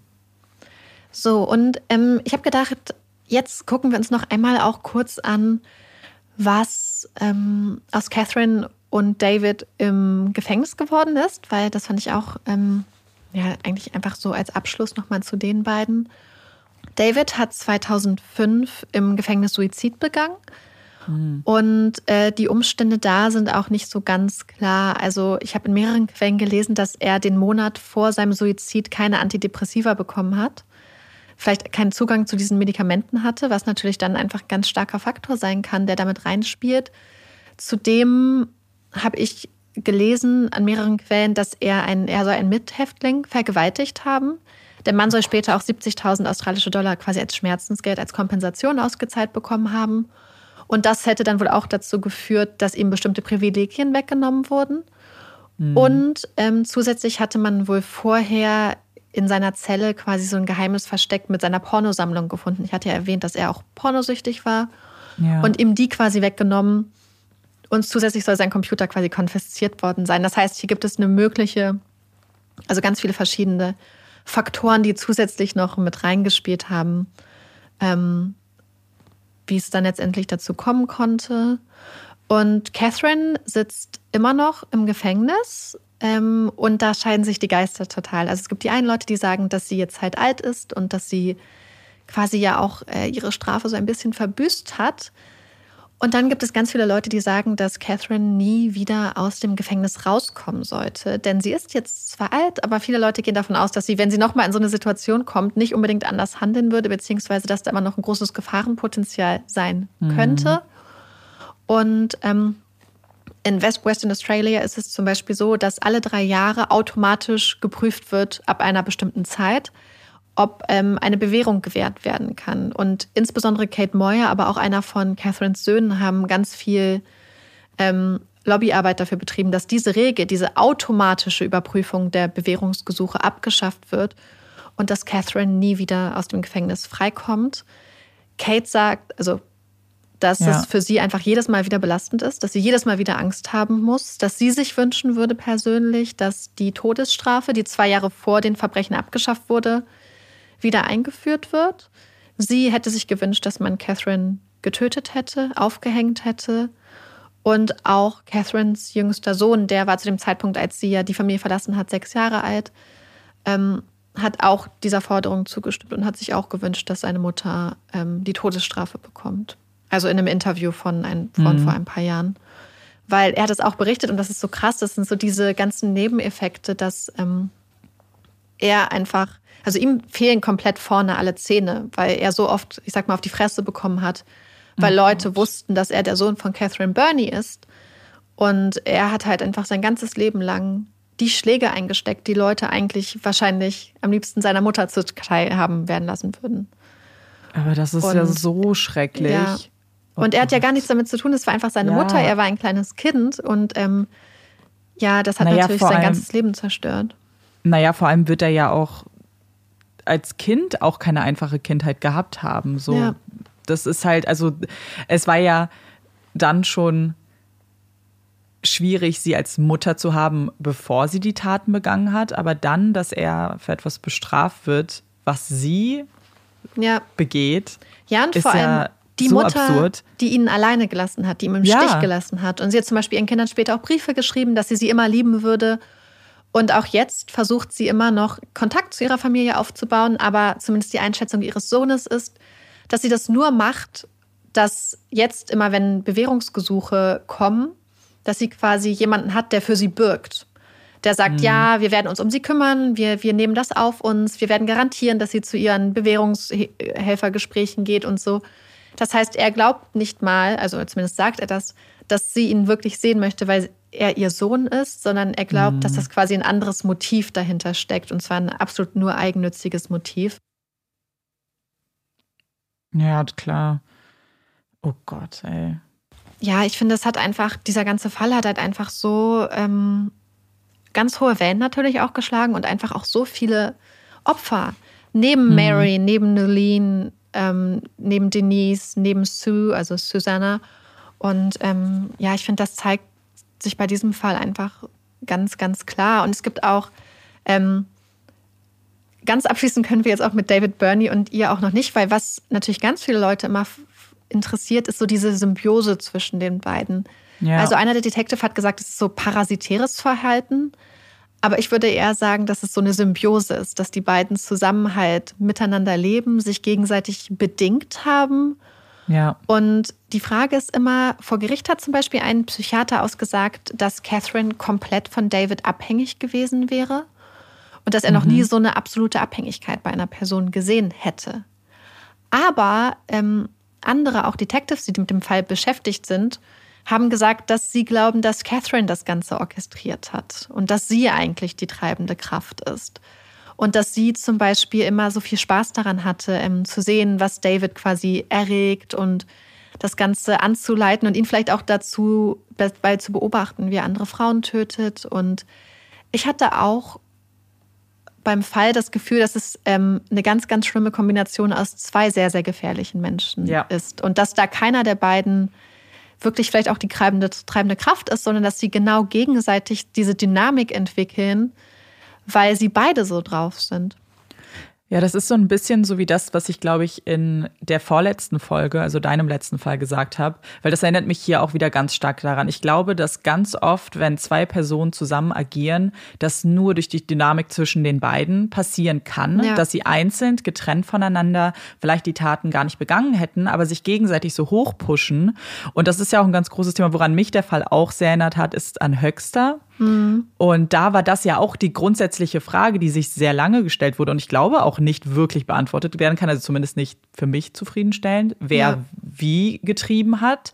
Und da war auch so die, das Ergebnis ja eigentlich bei ganz vielen so, wahrscheinlich war es nicht mal, dass man sagen kann, eine Person hat die andere irgendwie da rein manipuliert oder ähm, mit reingezogen, sondern es war halt die Dynamik zwischen den beiden, die das überhaupt ermöglicht hat ja. als Tat. Absolut. Zum Beispiel auch die Tatsache, dass äh, man könnte ja sagen, so, hey, das eine Mal, wo David Catherine quasi aufgefordert hat, ähm, eines der Opfer zu töten als Liebesbeweis, aber gleichzeitig stellt sie ihn auch vor die Wahl und sagt, sie oder ich, töte sie jetzt. Und ja. hat, äh, saß daneben und hat sich Notizen gemacht. Und wenn sie wollte, dann, dann hat sie mitgemacht. Und ja. ähm, ich hatte aber das Gefühl, dass beide auch ähm, dass David hatte ja quasi Gefühle für Nolene zum Beispiel entwickelt, was ja Catherine damals so in diese Wut getrieben hat und diese Eifersucht. Und gleichzeitig scheint Catherine ja aber auch vielleicht so Kate gegenüber so ein bisschen, äh, so eine etwas weichere, ich sage jetzt nicht weichere, weil sie mhm. ja trotzdem ihr diese unglaublichen Grausamkeiten angetan haben, aber da trotzdem so auch so ein bisschen ihre Wachsamkeit ein bisschen runtergelassen hat, weil was mir so krass ähm, aufgefallen ist, dass teilweise die Opfer in dem Alter waren, in dem Catherines Kinder waren. Ja, das ist Ich glaube, das kann man nicht vergessen. Dass ähm, gerade Sue, also Susanna, die 15 war, ähm, also, also noch ein Kind quasi, ähm, mhm. das fand ich ganz krass. Und noch ein paar Sachen. Und zwar war es ja so, dass, beziehungsweise ich habe es ja angesprochen, weil die Frage ist auch so ein bisschen, was ich mich immer gestellt habe. Es gibt so unterschiedliche Aussagen dazu, wann David Burney wirklich so auch diese, ähm, diese krassen Tendenzen entwickelt hat. Mhm. Und seine Frau Carrie hat ja ausgesagt, dass diese ganzen Sachen quasi aufgetreten sind, nachdem er diese Kopfverletzung hatte. Ja. Was ja nicht das erste Mal wäre. Wir haben ja schon viele Fälle gehabt, wo Täter eine Kopfverletzung erleiden und sich das ganze Verhalten dann ändert und ähm, mhm. vielleicht auch ein bisschen hemmungsloser wird. Also ich kann mir absolut vorstellen, dass diese Kopfverletzung da auch mit reinspielt, insbesondere da seine Tochter ja auch ausgesagt hat, dass er ein ganz liebevoller, fürsorglicher Vater war. Aber das heißt, so bestimmte Grundtendenzen auch zu Grausamkeit und Sexualverbrechen hatte er vorher halt auch schon gehabt. Mhm. Und ähm, ich frage mich, ob das manchmal auch so ein bisschen ein Selbstschutz ist. Weil wenn du denkst, ja. dass diese ganzen Änderungen in deinem Ehemann bzw. Ex-Ehemann passiert sind durch eine Kopfverletzung, dann musst du dir nicht eingestehen, dass du mit einer Person zusammengekommen bist, die das vielleicht schon in sich getragen hat. Naja, beziehungsweise, dass du einfach sagen kannst, so das war der Tag, an dem sich alles geändert hat. Ähm, eben, und wie du sagst, und alles davor war ja. halt heiter Sonnenschein, was vielleicht gar nicht so gewesen sein muss. Ja. Und ja, klar, das ist wäre ja nur menschlich. Weil wir wissen ja, wie viel Familien und Angehörige abbekommen und insbesondere auch mhm. tatsächlich Ehefrauen und Ehemännern von solchen Menschen. Und natürlich, dann werden Leute auf die Person, also auf Carrie vielleicht zugetreten sein und sagen können, wie ja. konntest du das nicht merken?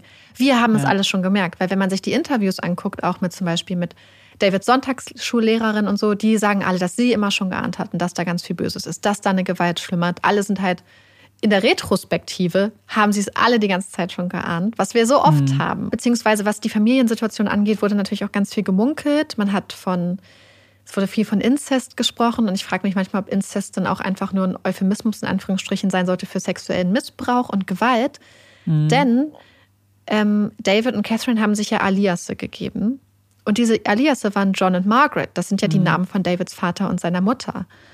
Und ich frage mich, ob das vielleicht ähm, ob er vielleicht Sachen wieder ja. den Opfern auch angetan hat, wirklich dadurch, die er vielleicht auch selbst erfahren hat, ob er da Situationen nachgespielt hat. Naja, wir wissen ja von der Erzählung, was du gesagt hast, dass die, die Kindheit von ihm, aber auch von Catherine Ganz ja ganz schlimm war, ganz also da muss ja so viel Traumata sich Ja. angesammelt haben, das nicht verarbeitet wurde. Und da, vor allem, da muss ich auch sagen, nochmal zu dem, was du vorher gesagt hast, so wir haben es alle gesehen. Ja, gut, sehr viele haben auch was gesehen und haben nichts getan. Also ich Ja. meine, diese Kinder in diesen Familien zu lassen, verwahrlosen zu lassen. Insbesondere, wenn alle munkeln, dass die Ja. Mutter, wo, ähm, also es wurde gesagt, dass sie die geistige Reife beispielsweise einer 14-Jährigen hätten. Oh Gott. hätte. Aber dann kannst du doch diese Frau nicht einfach alleine lassen und über sie urteilen, weil sie so ungepflegt ist und so so eine schlechte Mutter, dann muss man, das finde ich halt so schlimm, dass man dann nicht hilft. Und natürlich verstehe ich das, weil es sind die 60er Jahre gewesen, beziehungsweise die 50er Jahre. Die Leute haben sich wahrscheinlich eigene Probleme gehabt. Aber dann im Rückblick Ja. ähm, dann sich auch hinzustellen, zu sagen, ja, ich wusste das immer und das war so eine ganz, ganz schlimme Familie. Und ja, einige Leute, die das gesagt haben, waren zu dem Zeitpunkt noch Kinder, aber es zeigt sich halt einfach, wie gefährlich es ist, wenn Menschen sowas mitkriegen und dann auch nichts machen, einfach weil David hatte ja auch kleine Geschwister ja. und ähm, die müssen einfach unglaublichen Horror erfahren haben. Und zum Beispiel Ja. auch sein Bruder Jamie ist ja später bei Catherine und David, als sie das zweite Mal dann wieder zusammen gewohnt haben, eingezogen. Und zu seinem 21. Geburtstag hat er dann ja diesen, so eine quasi eine Nacht Sex mit Catherine geschenkt bekommen. Und ähm, hat, wurde ja, wie gesagt, auch mehrmals von, ähm, von David vergewaltigt. Auch wie das passiert ist, ist ja auch, ähm, wird unterschiedlich dargestellt, aber letzten Endes ist, ist es immer eine Vergewaltigung, egal äh, welcher Variante man quasi zuhört. Und ähm, ja, es zeigt sich einfach nur, wie ja, Das- einfach wie ja. tiefgreifend auch diese Probleme in dieser Familie waren und wie sich Sachen gegenseitig bedingen. Und das finde ich halt einfach. Ich habe das Gefühl, da wären viele Punkte gewesen, wo man vielleicht hätte eingreifen können. So, Absolut, ja. ähm, eine letzte Sache noch.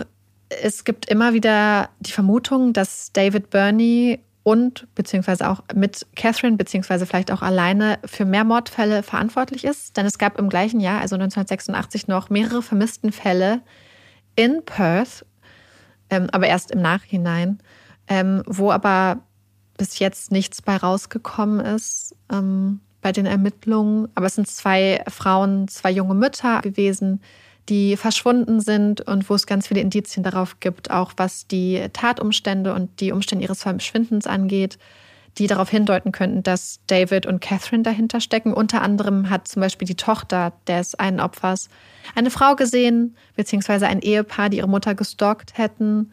Eine Freundin von ihr hat die Frau auch gesehen und hat gesagt, sie sieht aus wie Catherine Burney. Das heißt, es gibt einfach sehr viele starke Hinweise, dass es vielleicht Catherine und David vor Mary Nielsen schon getötet haben in dem Jahr, im Winter, also im australischen Winter. Das Interessante ist, dass bevor die Polizei diese ganzen Sachen überhaupt zusammengetan hat und diese Verbindung gesehen hat, hatte zum Beispiel ein, ein ähm, Nachrichtensender schon gefragt, ist hier ein Serienkiller unterwegs und hat diese Verbindung gezogen. Und ähm, die haben damals, wurde ihnen gesagt, dass das einfach nur Panikmache sei und ähm, journalistisch unprofessionell. Aber das sind genau diese Fälle, die jetzt wieder auch so ein bisschen im Fokus stehen, wo zwischenzeitlich sogar einer der Ermittler wirklich davon überzeugt war, dass David Burney dafür verantwortlich war. Aber wie gesagt, sie konnten dann am Schluss ihm nichts nachweisen und die Fälle nicht direkt in Verbindung setzen, in Verbindung bringen, abgesehen davon, dass halt die Mo- Modi operandi sehr, sehr ähnlich waren. Ja. Und ein Aspekt, der noch ganz interessant ist, weil er ähm, ja noch so eine Art äh, Parallele auch noch zu einigen anderen Fällen ist, ist, dass berichtet wird, dass Catherine im Gefängnis ähm, Briefe geschrieben hat. Und zwar an Eileen Warners und Myra Hindley zum Beispiel. Also sie soll quasi berühmte Serienmörderinnen äh, mit denen in Kontakt gestanden haben, was für Ja. mich auch noch ein bisschen dieses Gefühl auch bestätigt, dass sie vielleicht auch eine treibende Kraft war, dass ihr das wirklich Spaß gemacht hat und dass, ähm, dass sie nicht nur so diese Mitläuferin war, die das gemacht hat, um David zufriedenzustellen, sondern auch ja ähm, wirklich eiskalt war und dahinter stand und sich dann auch mit diesen Frauen quasi verbünden wollte. So, guck mal, ich bin jetzt in einer Reihe mit euch. Und ähm, Ja. Was man auch sagen muss, und ich finde, was sagt auch ziemlich viel tatsächlich über ihren Charakter aus. Sie hat ja diese Nolene, ähm, sie hat ja Nolene wirklich abgrundtief gehasst, weil sie halt gedacht hatte, sie wäre eine Rivalin und weil sie es nicht akzeptieren konnte, dass David Gefühle für sie entwickelt hat. Und als damals dann das Grab von Nolene gefunden wurde, hat ähm, Catherine sie beleidigt. Also sie hat sich geweigert, auch vor Ort ihren Namen zu benutzen und hat sie immer nur Schimpfwörter genannt und hat schließlich auch auf das Grab gespuckt, also den Ort, wo sie sie vergraben haben. Und ich finde, das ja. zeigt eigentlich auch noch, es gibt auch noch mal einen ganz guten Einblick irgendwie in, in ihre psychische Verfassung und, und diesen Hass, der da auch hintersteckt. Ja, total. Also ich glaube, dass es hier, ich glaube nicht, dass man so Taten begehen kann und wirklich sagen kann, ich bin nur der Mitläufer oder dieser Tat. Nicht, ja.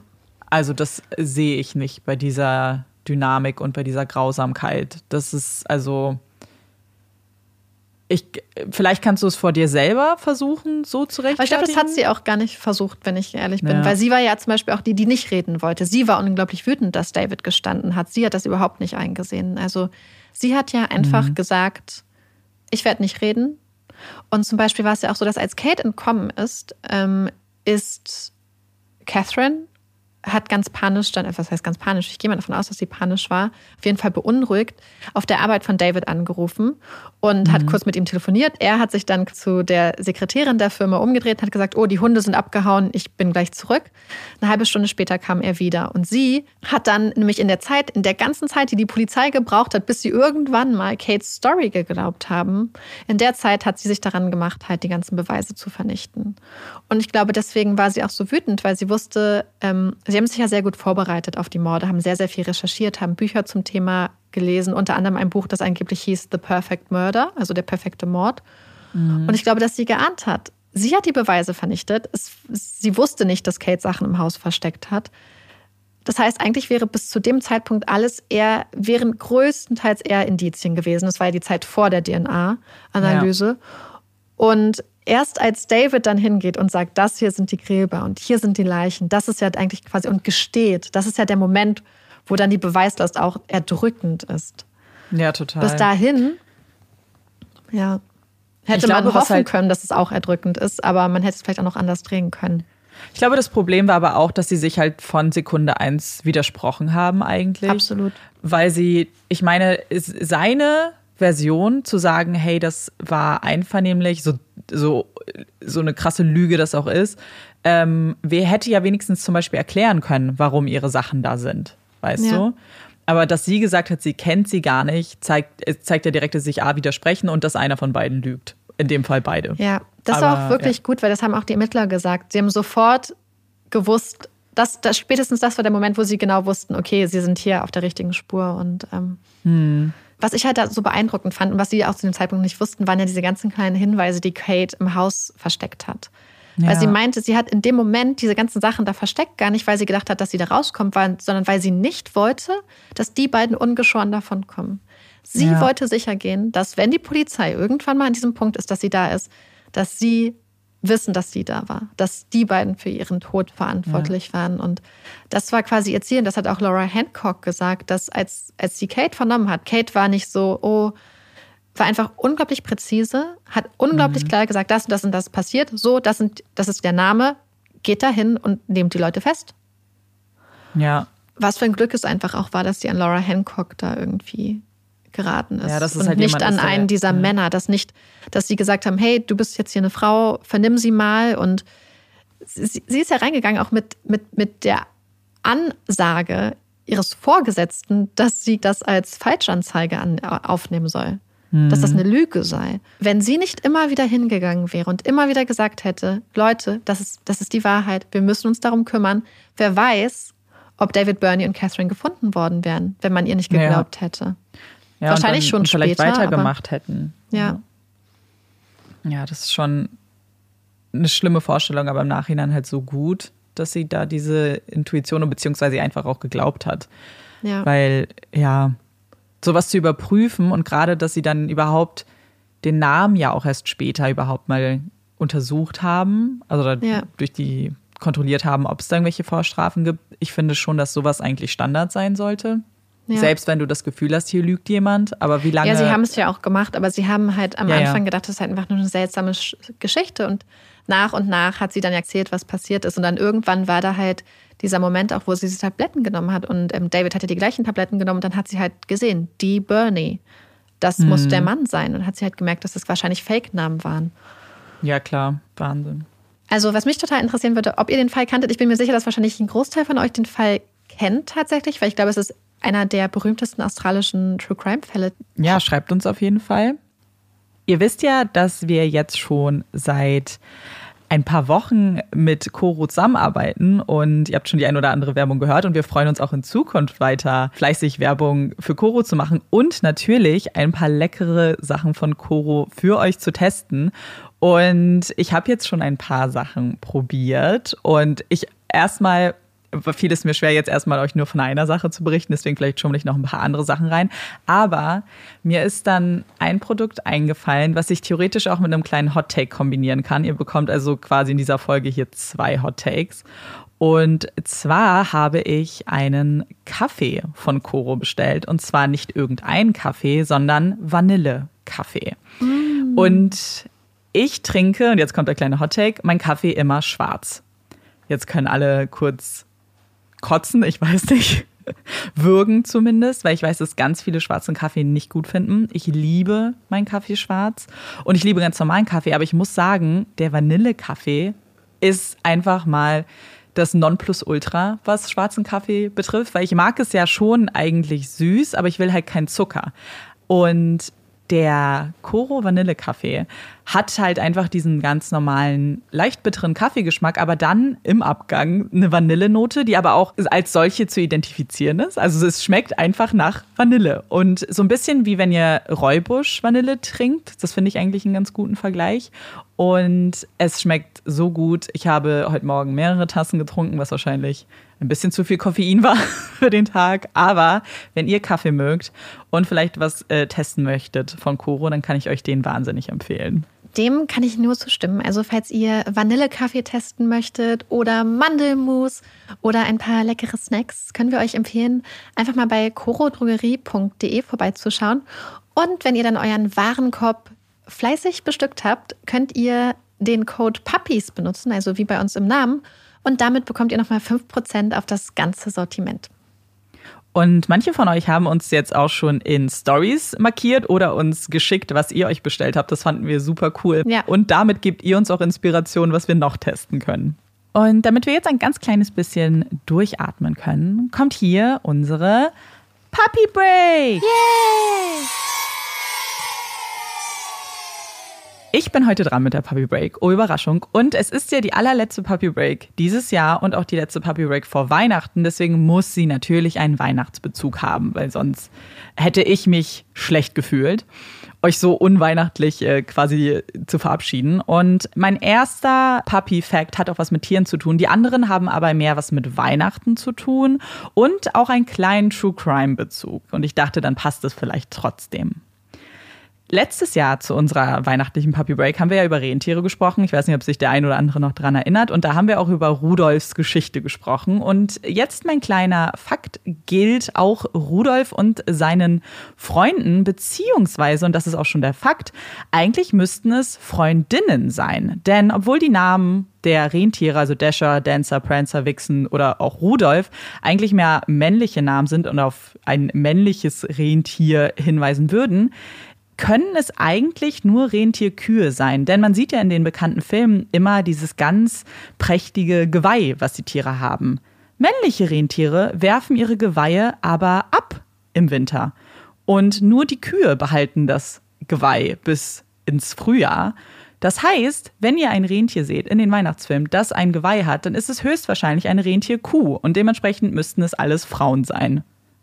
Hashtag Girl Power. Hätte ich aber auch bei den Namen gar nicht unbedingt gedacht, muss ich gestehen. Ja, bei manchen nicht. Also so Rudolf ist, glaube ich, hier so das Paradebeispiel wahrscheinlich dafür, ja. dass man auch denkt, dass das ein, ein Mann ist. Und Donner und Blitzen und so. Aber ja. Blitzen geht, finde ich, noch so ein bisschen. Ja, das stimmt. Donner ist ja auch eigentlich fast, es gibt ja den Namen Donner. True. A. Stimmt. Also es könnten schon auch weibliche Namen sein, aber ich glaube, das ist ganz viel. Also zum Beispiel, ich habe euch ja in meinem Weihnachtskalender den Film Noel empfohlen und da wird schon hingewiesen, dass das Männer sind, so die Tiere. Was halt eine Lüge ist, weil die haben alle Geweihe. also könnt ihr mal die ganzen Weihnachtsfilme fact checken damit. Und jetzt habe ich noch ein paar kleine weihnachtliche Fakten rausgesucht, wie gesagt, die ein bisschen vielleicht was mit True Crime zu tun haben. Zumindest ist, gilt das hier, was ich euch gleich erzähle, schon als kleines Verbrechen bei einigen Familien. Denn ähm, es gab ein Jahr, und zwar 1993, da ist in einer amerikanischen Spielzeugproduktion ein kleiner Fehler passiert. Und wenn ich kleiner sage, dann war es ein relativ großer. Und zwar hat diese Firma die Sprachprogramme von Barbies und G.I. Joes verwechselt. Also diese Puppen, ihr kennt ja Barbie-Puppen und G.I. Joe sagt euch vielleicht auch was, halt ähm, einfach so ein, so ein Superheld als Figur, die halt sprechen konnten. Aber das, die, die Sprachaufnahme wurde halt vertauscht zwischen denen. Das heißt, die Barbies haben dann geschrien, die Rache ist mein. Und das waren dann so Traumhochzeit-Barbies. Und das war also erstmal finde ich das mega lustig, wenn ich mir das kurz vorstelle, war aber dann wahrscheinlich wahnsinnig schockierend für die kleinen Kinder, die ihre Barbies ausgepackt haben und die dann nicht von schönen Hochzeiten gesungen oder erzählt haben, sondern von Rache. Das hört sich sehr lustig an. Das hätte ich sehr gerne gesehen. Gehört, ich auch. Gehört. Ja, da waren wir noch auch klar. Hätte sein können, dass es bei uns unterm Weihnachtsbaum gewesen wäre. Gut, wir sind nicht in Amerika, aber trotzdem. Und dann gibt es nämlich noch eine ganz interessante Sache. Und zwar gibt es ja diese, gibt es ja viele Kinder, die auch Briefe an den Weihnachtsmann oder das Christkind schicken. Und eine Psychologin hat äh, einige Briefe 2009 analysiert. Insgesamt ungefähr 1200 Briefe, weil es sie einfach interessiert hat, was Kinder wohl an den Weihnachtsmann schreiben würden. Und erstmal kam dabei heraus, dass Kinder, die ausformulierte Briefe, also auch mit An- und Abrede geschrieben haben, also sehr höfliche Briefe, auch sehr viel höflicher grundsätzlich waren, auch in der Ansammlung, ähm, also auch von den Wünschen, haben sich sehr viel bedankt. Und dann gab es auch Kinder, die einfach nur äh, ohne Anrede oder alles nur ihre Wünsche in so Stichpunkten niedergeschrieben haben und dementsprechend eben auch nicht ganz so höflich waren vielleicht wie die erste Reihe an Kindern. Und dann gab es ein Kind, das hat dem Weihnachtsmann eine Morddrohung geschickt. Also Halleluja. Das, also, da, war, da war sie dann selbst auch ein bisschen schockiert. Warum? Und ein, du meinst, weil sie das Kind dem Weihnachtsmann eine Morddrohung geschickt hat? Ja, also ich meine, es ist so eine bedingte Morddrohung nach dem Motto, wenn ich das und das nicht bekomme, dann töte ich dich oder einfach nur so, ich töte dich. Ich glaube, ich, dich würde davon ausgehen, dass es eine bedingte Drohung war. Macht es das besser? Nee, ich finde es ich find's einerseits lustig, aber andererseits denke ich, es ist sehr traurig, weil man sich halt fragt, mit welchen Vorbildern das Kind dann aufgewachsen ist. Naja, aber wahrscheinlich. Also, das ist halt, es ist, es, ich glaube, dass deswegen hat man die wahrscheinlich auch analysiert, so ein bisschen, um da so Einblicke zu bekommen. Ähm, und man sieht das ja auch wahrscheinlich, wie Briefe formuliert sind, auch wie Kinder an sowas rangehen. Weißt du, wenn ich einen Brief geschrieben hätte, ich hätte 100 Pro mit Anrede und so weiter geschrieben, wäre gar nicht auf die Ja. Idee gekommen, da einfach meine Wünsche hin, hinzuklatschen. Aber ja, es ist äh, sehr spannend. Die Analyse war bestimmt auch sehr spannend. Und als allerletztes, ich weiß nicht, ob es euch interessiert, aber ich dachte, weil das natürlich auf jeden Fall was mit True Crime zu tun hat, ist, habe ich ein paar Artikel gelesen zu der diesjährigen Weihnachtsamnestie und dachte, vielleicht interessiert euch ja, wie viele Gefangene dieses Jahr frühzeitig entlassen werden. Also die Weihnachtsamnestie, ich bin sicher, das wissen die meisten. Ähm, da geht es um inhaftierte Personen, die einfach zwischen November und Januar sowieso aus der Haft entlassen worden wären und die dann frühzeitig entlassen werden wegen der Weihnachtsfeiertage. Und da gibt es einige Kriterien. Es gibt zum Beispiel einige Kriterien, die erfüllt werden müssen. Es dürfen keine schweren Delikte sein, für die man inhaftiert ist und so weiter. Und ich habe so ein paar Zahlen gefunden halt für dieses Jahr. Die wurden nämlich auch schon Ende November tatsächlich entlassen. Das ist halt für Weihnachten jetzt dann schon frei ist sozusagen. Und das hat auch den Hintergrund, dass man eben die Person dann wieder schneller in die Gesellschaft integrieren möchte und zum Beispiel, dass sie auch Behördengänge und so weiter vor Weihnachten noch machen können. Und das sind dieses Jahr in ganz Deutschland in etwa 920 gewesen. Und das stärkste Bundesland war übrigens Nordrhein-Westfalen. Und es gab zwei Bundesländer, bei denen niemand vorzeitig entlassen wurde. Bei dem, beim Saarland ist es so, dass niemand die Kriterien erfüllt hat. Und Bayern hat diese Regel grundsätzlich gar nicht. Also sie entlassen niemanden in die Weihnachtsamnestie. Hm. Weil sie finden das nämlich unfair den Wieso? anderen Gefangenen gegenüber. Die halt, ja, weil sie sagen, es ist ungerechter Vorteil für die, die halt zufällig ja zu dieser Zeit entlassen werden, für die, die dann zum Beispiel dann im Sommer aber dann länger warten müssen. Das ist quasi so die Begründung. Hm. Ich weiß nicht. Ich finde es immer krass, also nicht immer krass, weil ähm, ich möchte das jetzt nicht mit, mit so wirklichen äh, sozialen Themen wie Privilegien jetzt äh, vergleichen, aber ich finde es bei, bei so einer Sache finde ich es manchmal schade, wenn man sagt, zum Beispiel auch so bei dieser Homeoffice-Regelung oder so, wenn man sagt, nee, mhm. wir können diese Sache nicht machen, weil andere haben die Chance nicht. Ja. Und das finde ich manchmal ein bisschen schade. Und natürlich sollte es keine zufälligen, ähm, äh, weißt du, was ich meine? Ja, total. Aber mm. finde ich mal schade, weil ich finde, dass das eigentlich kein Argument sein sollte, warum man so eine Tradition, die ich eigentlich, wenn es unter bestimmten Voraussetzungen geschieht, ja. ähm, doch irgendwie noch eine ganz schöne Tradition unter Umständen ist. Finde ich auch, muss ich sagen. Und vor allem, man darf sich jetzt, wie gesagt, nicht vorstellen, dass es so ist, dass Leute jetzt Monate vorher entlassen werden. Bei manchen sind es nur Tage. Ja. Das Maximum wäre dann eben vielleicht ein Monat oder so. Und ich finde, ja. um dann aber zum Beispiel einer Person es zu ermöglichen, vielleicht Weihnachten zu feiern mit, mit der Familie. Beispiel, mit und das Familie. mit den Behördengängen fand ich eigentlich auch ziemlich logisch, weil wir wissen ja, wie viel durch die Weihnachtsfeiertage einfach in Verzug gerät. Ja. Ähm, dadurch, dass so viel frei ist, dass man Feiertage hat, dass die Menschen sowieso so viel auf ihren Tischen haben und zur Weihnachtszeit wahrscheinlich noch mehr, dass man sagt, hey, am 30. November ähm, dann habt ihr noch ein bisschen mehr Zeit, mhm. alles vielleicht langsam in die Wege zu leiten, eine ja. Wohnung zu suchen, vielleicht schon nach einem Job zu gucken.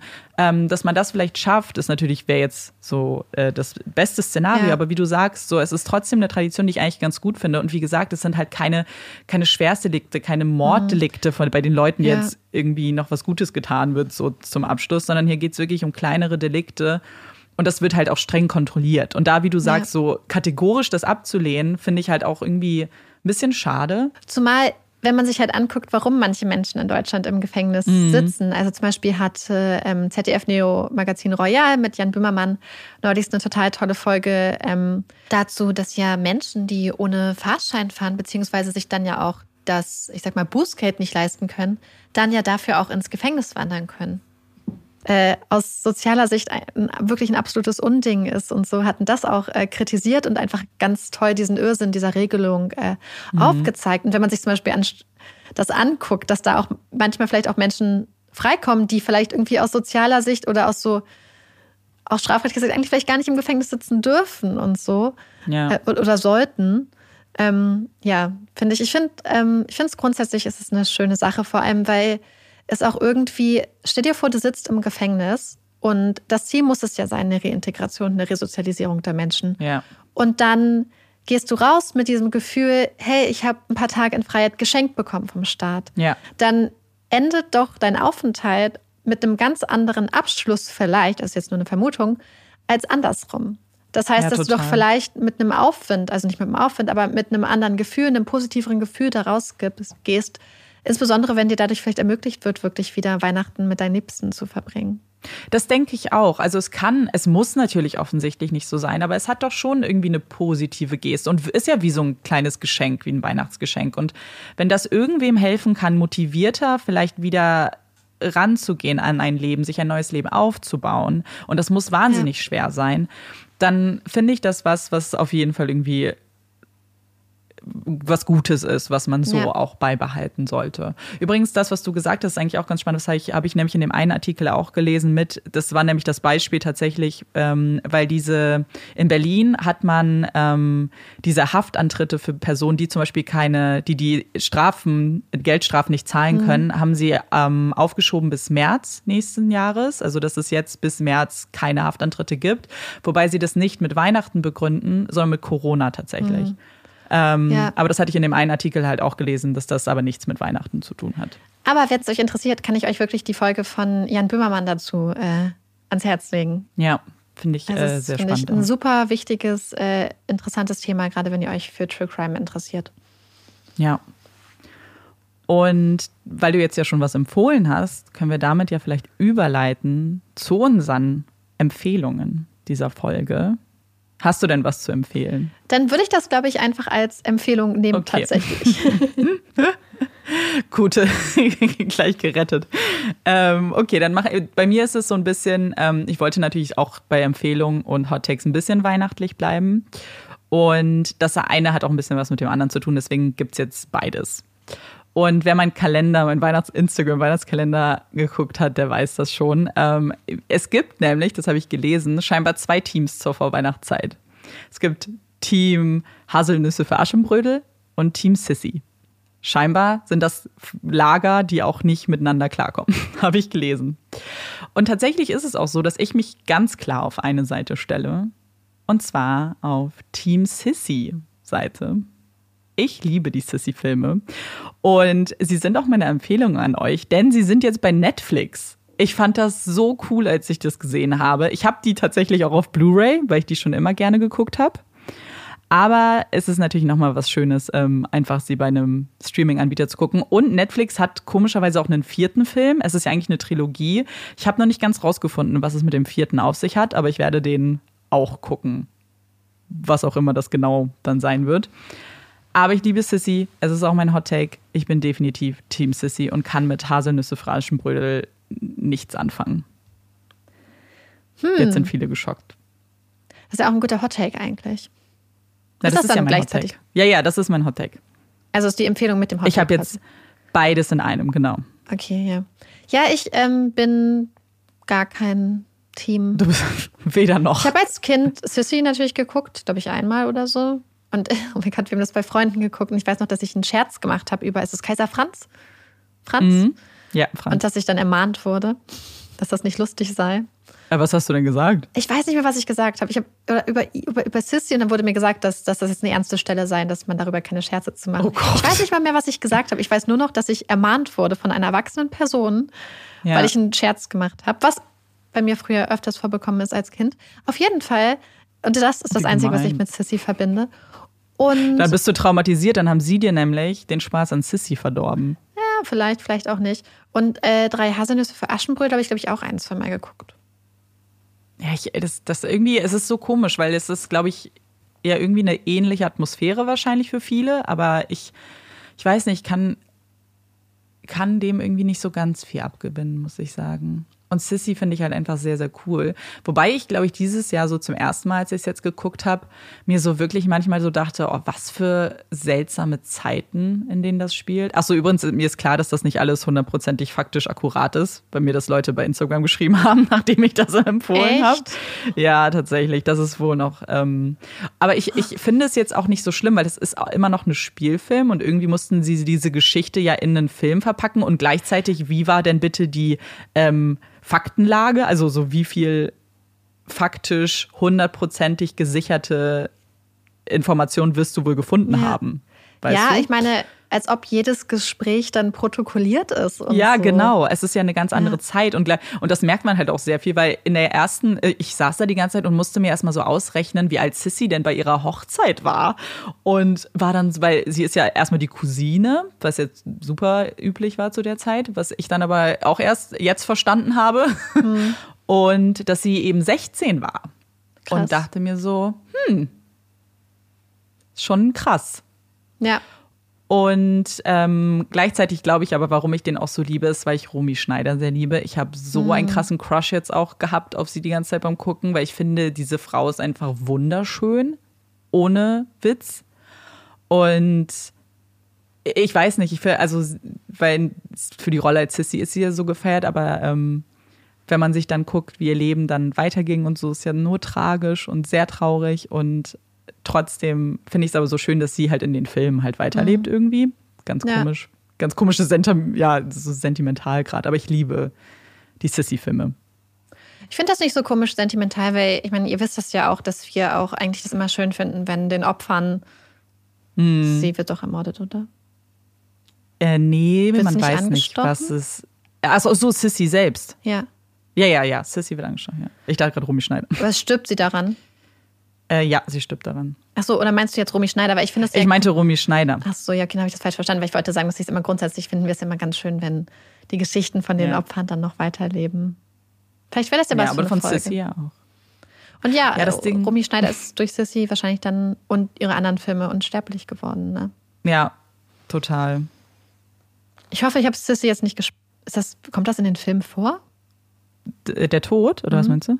Nee, kommt er nicht. Und das ist ja so ein bisschen das Pro also was ist das Problem? Aber so, Romy Schneider wollte keinen vierten Film mehr machen. Mhm. Sie wollte nicht mehr Sissy spielen und deswegen gibt es nur die drei und der dritte ist halt, endet dann, also zeigt den Mord dann nicht. Ich vermute, dass man es wahrscheinlich in einem vierten hätte dann aufgerollt, aber Ja. ja. Es, man, man, es gibt keinen Film, in dem sie stirbt. Okay. Ja, Hast du also, denn auch einen Ja, ich bin so unentschlossen. Ich habe irgendwie, ich weiß nicht, ob es die End-of-Year-Stimmung ist, ob die Weihnachtszeit mich ganz selig und zufrieden und konfliktscheu gemacht hat. Aber ich habe nicht so einen richtigen Hottag. Aber ich möchte noch mal unbedingt auf den Hottag von Amanda ähm, aus unserer kleinen Werbeunterbrechung eingehen mit Kaffee und Schwarz. Also ich kenne einige Leute, die Kaffee schwarz trinken tatsächlich. Und jedes Mal, wenn ich das sehe, frage ich mich, wie. Also, ich weiß nicht, selbst Espresso trinke ich, wenn dann Macchiato. Also mit, mit Milchschaum, Milch. Weil ich irgendwie, ich weiß nicht, ich brauche das. Und also ich mache auch keinen Zucker ran, außer manchmal Vanillezucker, weil ich das sehr, sehr lecker finde. Und manchmal so arabisches Kaffeegewürz oder halt Pumpkin Spice. Ähm, aber ich brauche immer richtig viel Milch. Und ich brauche auch nicht nur einen Schluck. Ich brauche richtig, richtig, richtig viel Milch. Ich finde, das ist einfach das Geilste. Und ich finde immer, wenn ich, ich frage mich, magst du das wirklich lieber schon, ne? Ja. Ugh. Das Ding ist, und das finde ich auch immer richtig gemein, weil ganz viele sagen, dass das nicht sein kann und dass man sich das dann nur einredet oder so. Aber ich habe das Gefühl, wenn man sich das nicht vorstellen kann. Und tatsächlich ist es auch ein Prozess. Ich glaube, dass, also ich habe auch Kaffee angefangen, so als, als Macchiato oder irgendwie so, so mit richtig, so 90 Prozent Milch und Schuss Kaffee. Ähm, aber irgendwann, ich glaube, das war auch aus so einer, so einer Not geboren, in der ich, Ja. ich benutze nur Milch für Kaffee oder Milchalternativen. Und es lohnt sich einfach faktisch für mich nicht, immer wieder Milch zu kaufen, weil ich sie für nichts anderes benutze. Ich esse kein Müsli, kein Cornflakes, ähm, ich backe nicht. Also brauche ich das faktisch nie. Und habe dann irgendwann auch aufgehört, es zu kaufen und habe das so als Aufgabe gemacht. Und jetzt liebe ich schwarzen Kaffee. So, ähm, und vor allem, weil man, weil ich persönlich dann auch die Kaffeequalität zum ersten Mal merke. So, ich war immer jemand, der wahrscheinlich so den schlimmsten ähm, Auflöskaffee trinken konnte, so diese kleinen Krümelchen. Und das kann ich jetzt zum Beispiel gar nicht mehr. So jetzt schmecke ich Kaffee auch richtig. Deswegen finde ich es halt umso schöner, wenn es Kaffeesorten gibt. Es gibt ja auch zum Beispiel also den Vanillekaffee, den ich euch empfohlen habe, finde ich, habe ich fand ich super überraschend. Aber es gibt ja auch so klassischen Kaffee, der so Haselnuss. Schoko, genau, Schoko oder Haselnuss-Nuancen hat. Und wenn man schwarzen Kaffee trinkt, dann finde ich, fallen die auch auf. Ich finde auch schon, dass man auch bei mit Milch, je nachdem wie viel man Milch rein, man reinmacht, schon auch qualitative Unterschiede schmeckt. Aber ich glaube, es ist ein bisschen das, was du sagst, dass man sich halt so dran gewöhnen muss. Weil Ja. alle Leute, die ich kenne, haben genauso wie du angefangen mit Zucker und Milch und dann meistens erst nach und nach den Zucker weggelassen, Ja. dann immer, immer weniger Milch.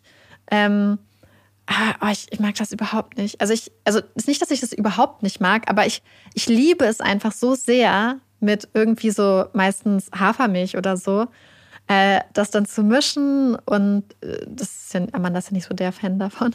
und ähm, ja, das mag ich einfach total gerne. Aber ich werde jetzt auch mal äh, diesen Vanille-Kaffee bestellen. Ja. Ich glaube, ich habe den sogar schon bestellt jetzt. Ich glaube, der wird dir richtig gut schmecken. Ja, gesagt, glaub ich nämlich auch. Hat, ich liebe Vanille generell Ja. als Geschmack und es kommt dann natürlich sehr drauf an, weil ich finde, es gibt auch, wenn man kennt ihr noch so Vanille Cappuccino so aus den Tütchen, Mm. Ja. so äh, so so was hätte ich zum Beispiel nicht so nice gefunden. Ich hatte nämlich Mm. dann Angst, dass es in so eine Richtung geht, dass es dann eher wie so seltsamer Kaffee schmeckt, aber es ist halt Ja. mehr dann so ein die Note halt am Ende Mm. so der Abgang.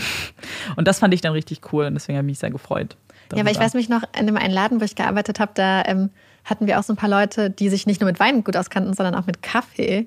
Und dann sind sie so, oh, und hier ist Mm. die Geschmacksnote und die. Und für mich war das alles immer viel zu fruchtig. Weißt du, wenn es so eine Säure hat Ja. und so eine Fruchtigkeit. Und für alle war immer so, oh, der ist richtig gut. Und ich war so, der ist viel zu sau sauer irgendwie. Ich mag einfach irgendwie Ja. das Cremige total gerne. Und ich glaube, es kommt auch auf die Wasserhärte drauf an, wie der Kaffee dann am Ende Ja, schmeckt. total.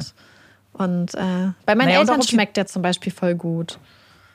Naja, und auch ein bisschen auf die Zubereitung. Also wenn man natürlich ähm, irgendwie so voll, äh, ich finde so gerade bei Kaffee, bei einfachem Kaffee braucht es gar nicht so fancy Sachen. Ich finde mhm. es dann, wenn man, also ich meine, wenn man so eine French Press hat oder so, ich glaube, dann ist es schon sehr nice. Und es ist relativ einfach, du brauchst keinen Vollautomaten. Ja, ja, das stimmt. Wir sind auf jeden Fall äh, sehr gespannt, wie ihr euren Kaffee trinkt, ob ihr eher Team Milch und, und Gewürze vielleicht sogar seid oder Team äh, Puristen, wie mhm. Amanda das mag. Äh, es würde uns sehr interessieren. Und ja. wir, das Lustige ist, wir werden ja auch öfters mal in äh, Fotos getaggt, wo Leute quasi ihren Morgenkaffee nehmen und uns dann schon zum Aufstehen hören, was uns immer sehr freut. Ja, genau. Und dann äh, denken wir an euch, wenn ihr den Kaffee trinkt. Kaffee generell. Und ja, das äh, ist dann quasi schon das Ende unserer letzten Folge. Jetzt, wenn ihr die Folge hört, dann ist Weihnachten schon sehr nah dran, diese ja. Woche. Und wir wünschen euch natürlich eine ganz, ganz, ganz tolle Weihnachtszeit und ein schönes Weihnachtsfest, ganz egal, wie ihr das feiern mögt. Und, und hoffen, ob ihr es feiern mögt, wir wünschen euch. Ob ihr es, äh, genau, ob ihr es überhaupt feiern mögt und hoffen einfach, äh, ihr habt ein paar schöne Tage, habt auch hoffentlich Urlaub oder wenigstens ein bisschen frei. Das würden wir euch natürlich wünschen. Und wenn nicht, dann wünschen wir euch ganz viel Durchhaltevermögen. Ja.